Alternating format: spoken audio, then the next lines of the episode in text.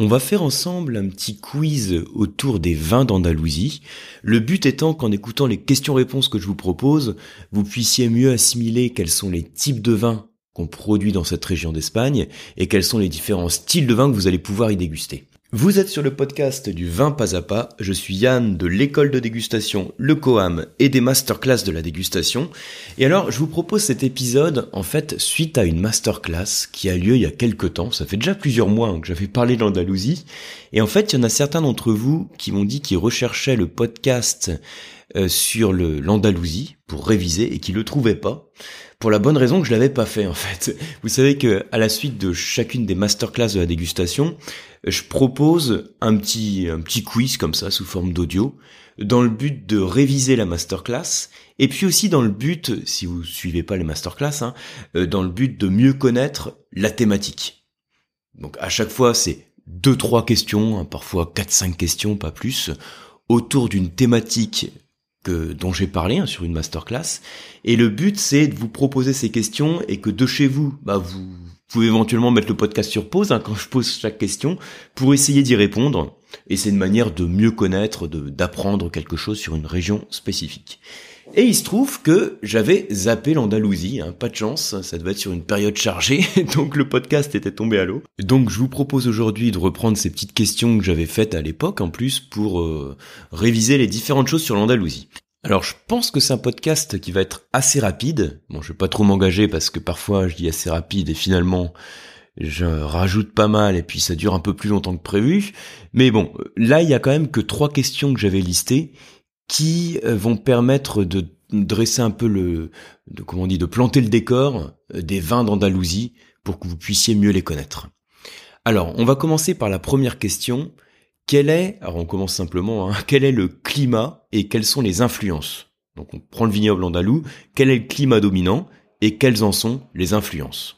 Alors peut-être, avant de répondre tout de suite à la question, je vais vous replanter un petit peu le décor.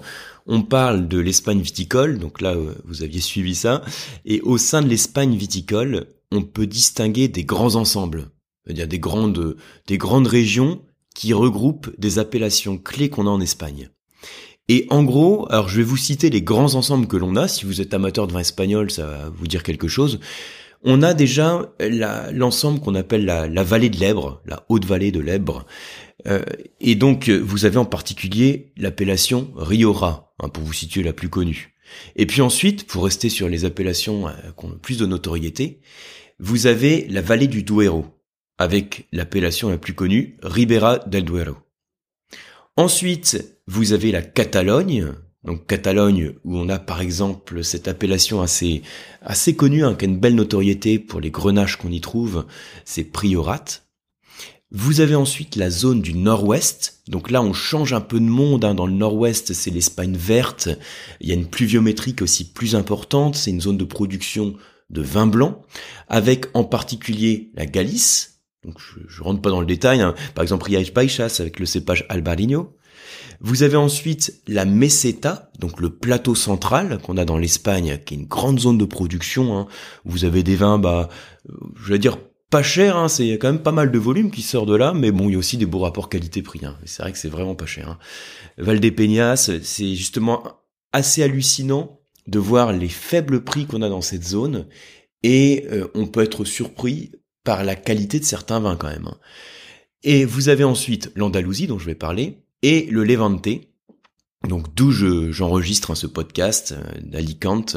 Alors Alicante, c'est peut-être pas le plus connu du Levante pour les appellations, mais vous avez Rumia, Iecla par exemple. Donc si j'en ai pas oublié, ça fait sept ensembles. Si j'en ai pas oublié, le Lèbre, Criora, la vallée du Duero, la Catalogne, euh, la Meseta, l'Andalousie, Levante et, et, et le, et le Nord-Ouest. Voilà, donc ça fait sept ensembles. Donc là, pour ce podcast, je me centre sur l'Andalousie, qui, comme vous le savez, est euh, en termes de communauté autonome celle qui est le plus au sud, hein, la plus méridionale des communautés autonomes.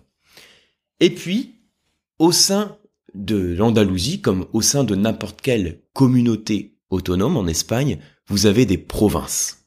Par exemple, la province de Malaga ou de Granada, si je parle de, de Grenade, si je parle de l'Andalousie. Et du coup, cette localisation dans le sud de l'Espagne fait qu'on va avoir un climat méditerranéen. Parce que c'est vrai qu'on dit parfois hein, l'Espagne, c'est globalement un, pays méditerranéen en termes de climat dominant, mais n'empêche qu'on a quand même des zones climatiques différentes. Hein. Sur le sud de l'Espagne, c'est plutôt méditerranéen. Sur le nord de l'Espagne, je vous avais parlé de la Galice par exemple, l'Espagne verte, là c'est plutôt océanique. Et puis ensuite, à l'intérieur des terres, euh, bah, c'est plutôt continental. On a même quelques zones euh, influence montagnarde. Donc si on se place à l'échelle du pays, on peut toujours être un peu plus précis sur les influences climatiques. Donc nous, là, on est sur la pointe sud de l'Espagne, donc on a un climat de type méditerranéen. Alors, dans la question, j'avais dit quelles en sont les influences. Alors, sans vous embrouiller aussi dans le cadre d'un petit podcast comme ça, à chaque fois, en fait, c'est, on peut donner le climat dominant d'un pays, d'une région, à différentes échelles. À partir du moment où on se centre sur un vignoble en particulier, c'est intéressant de ne pas se limiter à dire c'est un climat méditerranéen, mais d'aller un petit peu plus loin en voyant en fonction de la localisation, en fonction du relief, quelles sont les influences que l'on peut avoir sur le climat du vignoble. Alors là, pour faire simple, hein, quand on est sur l'Andalousie, on a, on a une latitude de 37 degrés, 37 degrés de latitude, donc c'est quand même, on va dire entre guillemets, pas mal dans le sud. En France, en gros, on est entre 42 euh, degrés de latitude nord et 49 degrés de latitude nord pour les vignobles, entre 42 et 49, hein, quand je vais de, euh, de Banyuls ou même de la Corse, hein, pour aller un petit peu plus bas de la Corse à, à l'Alsace ou la Champagne, eh bien là, j'ai 37. Donc, de par la latitude méridionale, je vais avoir un bel ensoleillement et puis une certaine chaleur aussi qui est apportée par la latitude. Mais quand je regarde un petit peu plus près, c'est vrai que j'ai des influences climatiques différentes. Sur l'ouest de l'Andalousie, alors je sais pas si vous vous situez là parce que c'est un podcast audio donc vous avez pas de carte sous les yeux, mais en gros vous avez une partie de l'Andalousie, la, façade ouest hein, euh, qui est plutôt atlantique, puisqu'il y a l'océan Atlantique, et la partie sud de l'Andalousie, qui est le long de la Méditerranée. Donc on a une influence atlantique sur l'ouest et influence méditerranéenne sur le sud. Voilà un peu le truc. Hein.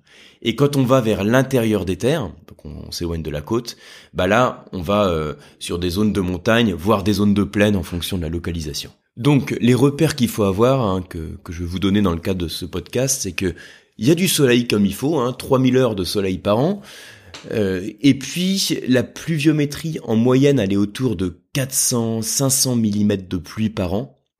Euh, pour comparer en France, la pluviométrie sur les vignobles c'est entre 500 et 1200 mm de pluie par an.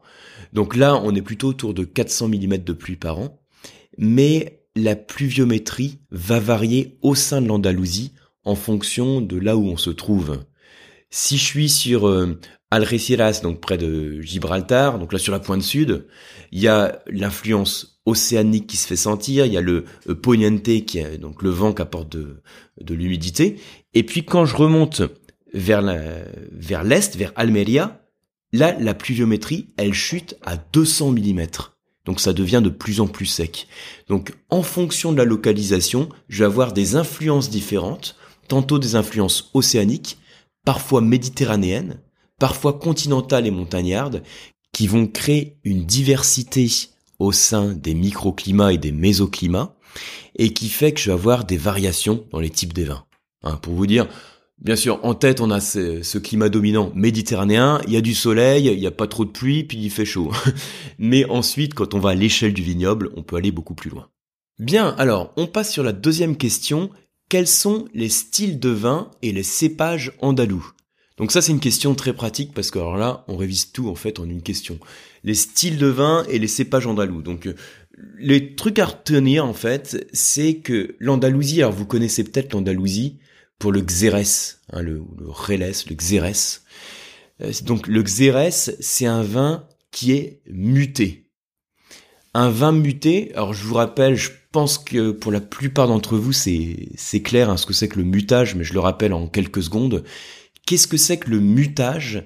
C'est le fait de rajouter de l'alcool concentré, de l'alcool fort si vous voulez, dans un mou, donc dans un jus de raisin qui, qui fermente ou qui a fini sa fermentation.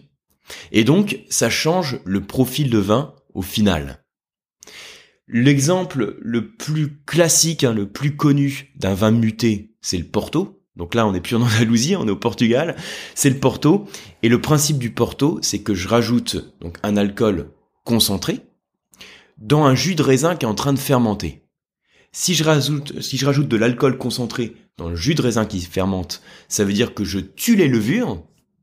Or, les levures, c'est elles qui font la fermentation alcoolique, et donc ça stoppe la fermentation alcoolique. Et c'est pour ça que votre Porto, quand vous dégustez un Porto, c'est sucré, il est sucré parce que c'est le sucre du raisin qui s'est pas encore converti en alcool. Et le Porto, il est riche en alcool parce que vous avez rajouté de l'alcool concentré. C'est le principe du mutage. Donc en France, euh, c'est les Maurice, c'est les Banyuls, c'est les tous les muscats du sud, hein, les muscats de Rivesaltes, de Frontignan, tout ça, ce sont des vins mutés. On dit aussi des vins fortifiés. Et donc je reviens sur l'Andalousie le, ce qui fait en fait la, la spécificité des vins andalous, enfin ce qui, ce qui fait surtout la notoriété des vins d'Andalousie, c'est la production de vins mutés. Par contre, la petite particularité en Andalousie, c'est que le mutage, on le fait pas pendant la fermentation, comme c'est le cas Porto, Banyuls ou sur les muscats, on le fait pas pendant la fermentation, on le fait à la fin de la fermentation. Ce qui fait que si vous rajoutez de l'alcool concentré à la fin de la fermentation, hein, le mutage c'est ça, c'est ajouter de l'alcool concentré. Si je le fais à la fin de la fermentation, eh ben c'est pas l'ajout d'alcool qui stoppe la fermentation, donc le vin au final sera sec. voilà un peu le truc à avoir en tête. Donc le style de vin dominant que l'on a en Andalousie, ce sont les vins mutés, sachant que le mutage se fait en fin de fermentation. La plupart des cépages, hein, la grande majorité des cépages d'Andalousie, ce sont des cépages blancs. Et puis, alors je vais vous citer peut-être deux, trois cépages euh, à voir en tête hein, sur les vents andalous. Alors, il y a un cépage qu'on appelle le Palomino. Alors, si vous êtes amateur de vin d'Andalousie, c'est sûr que vous le connaissez. Euh, si vous découvrez un petit peu ces types de vins, bah, vous avez peut-être pas entendu parler du cépage, mais en tout cas voilà. Le cépage Palomino, qui aime bien le, hein, les, les, terrains plutôt secs, qui aime bien le soleil pour parvenir à sa maturité. Donc c'est plutôt pas mal sur cette région. Un autre cépage blanc à connaître, c'est le Pedro Jiménez. Donc Pedro Jiménez, c'est pas un cépage qui développe beaucoup d'arômes, mais qu'on utilise beaucoup euh, pour le pour le faire sécher en fait. Hein. On le vendange les baies de raisin. Euh, ensuite, on les fait sécher à l'air, donc ils se concentrent en sucre. Et ce jus qui est très sucré, qu'on va extraire du Pedro Jiménez, on l'utilise pour faire les vins doux. Et puis après, un autre cépage, c'est le Moscatel, hein, le muscat, qu'on va utiliser aussi pour les vins doux. Ça, c'est un peu les, les grands cépages. Donc voilà, là c'est pour répondre à la question, les styles de vin, ce sont des vins mutés euh, pour la grande majorité, c'est ce qui fait la notoriété des vins d'Andalousie. Et les cépages clés, ce sont majorité des cépages blancs à connaître, le Palomino, le Pedro Jiménez, et puis euh, bah, le Moscatel aussi. Hein. Alors, au passage aussi, hein, il y a quelques appellations au sein de l'Andalousie euh, qu'il faut connaître, que je vais pas forcément développer ici, mais je vais vous, quand même vous en citer quelques-unes. Alors, l'appellation qu'il faut absolument, dont il faut absolument se souvenir, hein, c'est euh, Xérès, hein, je vous l'ai dit. Il y a aussi l'appellation Malaga, euh, l'appellation Monti Amoriles, par exemple. Ça fait partie un peu de ces appellations clés. Et puis, il y a une appellation, peut-être que vous pouvez connaître aussi, c'est une qui s'appelle Sierras de Malaga. Et la particularité de cette appellation, c'est que c'est la seule appellation en Andalousie dans laquelle on va voir du vin rouge. Euh, j'avais cité plusieurs appellations dans la masterclass. Toutes les appellations font du vin blanc, donc euh, beaucoup font du vin muté. Et puis la seule qui fait du vin rouge, c'est Sierras de Malaga. Et ensuite, la dernière question du quiz, on va parler quand même un peu de Xérès. Parlons d'Xérès, quelle est la différence entre un Fino et un Alors là, comment je vais vous présenter ça de manière simple et rapide sur un podcast comme ça? Euh, Ce qu'il faut retenir, c'est que vous avez différents styles de Xérès. En gros, vous avez trois grandes catégories. Vous avez des Xérès qui sont secs. Vous avez les Xérès, alors que c'est peut-être la plus, la plus vaste catégorie, hein. vous avez les Xérès qui sont édulcorés, c'est-à-dire dans lesquels on rajoute euh, un truc qui va le qui va le sucrer, hein, puisqu'on a vu que de par le mutage qu'on fait en fin de fermentation, par défaut, Un xérès, c'est sec. Mais après, on peut en faire en sorte d'avoir euh, des xérès sucrés en les édulcorant. Donc il y a le style des xérès secs, le style des xérès édulcorés. Et puis après, il y a une autre catégorie. Euh, je vous ai dit que c'était tout sec, mais il y a aussi la catégorie des xérès euh, doux, hein, qui sont naturellement doux, qui sont ceux qui sont élaborés à partir du Pedro Jiménez. Donc là, c'est une catégorie, je la mets un petit peu à part, hein, celle des xérès doux à partir du Pedro Jiménez. Et je vais vous présenter, euh, bah, pour répondre à la question, la différence entre un Fino et un Oloroso. Alors, ce qu'il faut savoir, c'est que au sein des xérès secs, vous avez finalement trois grands styles. Alors, les trois grands styles, je vais vous les citer. Vous en avez un qui s'appelle le Fino, c'est-à-dire que quand vous regardez l'étiquette, c'est écrit Fino dessus. Vous avez un qui s'appelle Oloroso et l'autre Amontillado. Donc voilà, trois styles. Et en fait, ce qui va faire la différence entre ces trois styles, c'est la méthode d'élevage. Donc comprenez quand je dis méthode d'élevage, méthode de vieillissement qu'on va utiliser pour ces vins. Ça, c'est ce qui fait la différence en termes de processus de fabrication. Et vous, en tant que dégustateur, quand vous allez les déguster, vous allez voir qu'ils sont différents. Je vais prendre les deux extrêmes. Si je mets devant vous un verre de Fino et un verre d'Oloroso, vous allez voir que l'Oloroso, il est beaucoup plus euh, ambré, beaucoup plus marron, alors que le Fino, il est beaucoup plus pâle. De même, le Oloroso, il a des arômes un peu, on va dire d'oxydation, des notes de fruits secs, de caramel, alors que le fino, vous allez trouver des notes aussi de fruits plus frais, hein, de pommes, euh, quelques notes d'amandes, voilà un peu le type de, notes qu'on peut trouver. Et cette différence qu'on a entre le fino et le oloroso, ça vient du process de fabrication. Alors je vais vous l'expliquer de manière euh, très simple. En fait, vous avez deux grandes options pour le vieillissement de votre xérès. Soit vous allez faire un élevage sous flore, soit un élevage oxydatif. Alors, qu'est-ce que c'est que ce truc? L'élevage sous flore, vous imaginez que vous mettez votre vin dans un fût, hein, pour le présenter simplement, et au-dessus du fût, enfin au-dessus du fût, en surface plutôt du vin, il va se former comme une couche un peu blanche en surface. Et cette couche blanche, c'est un voile de levure. Alors, en Espagne, on parle de flore comme la fleur, hein, mais c'est un voile de levure qui se forme en surface. Et la caractéristique de ce voile de levure, ça fait en fait comme une couverture qui vient couvrir la surface du vin. Et du coup, ça protège le vin.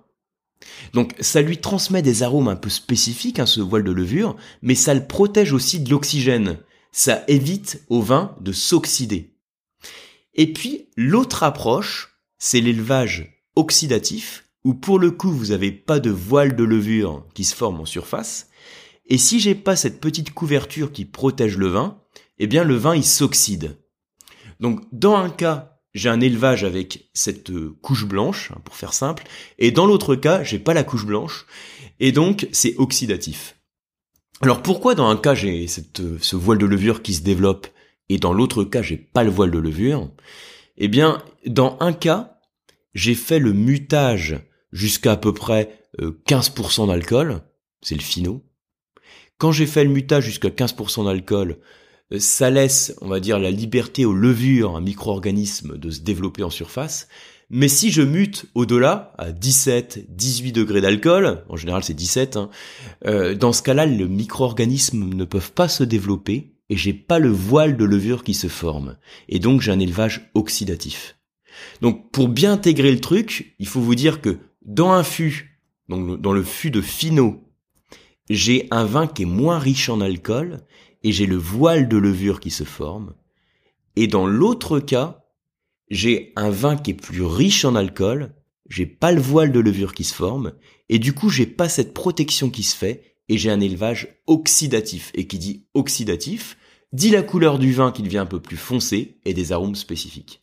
Vous voyez un peu le truc, hein. donc j'ai le finot d'un côté qui est plus pâle, qui a ses notes de pommes, de noix éventuellement, et puis de l'autre côté, j'ai le Oloroso, qui lui, il a pas son voile de levure, c'est un élevage oxydatif, il est plus ambré, euh, il a des notes de pruneau, de caramel, etc.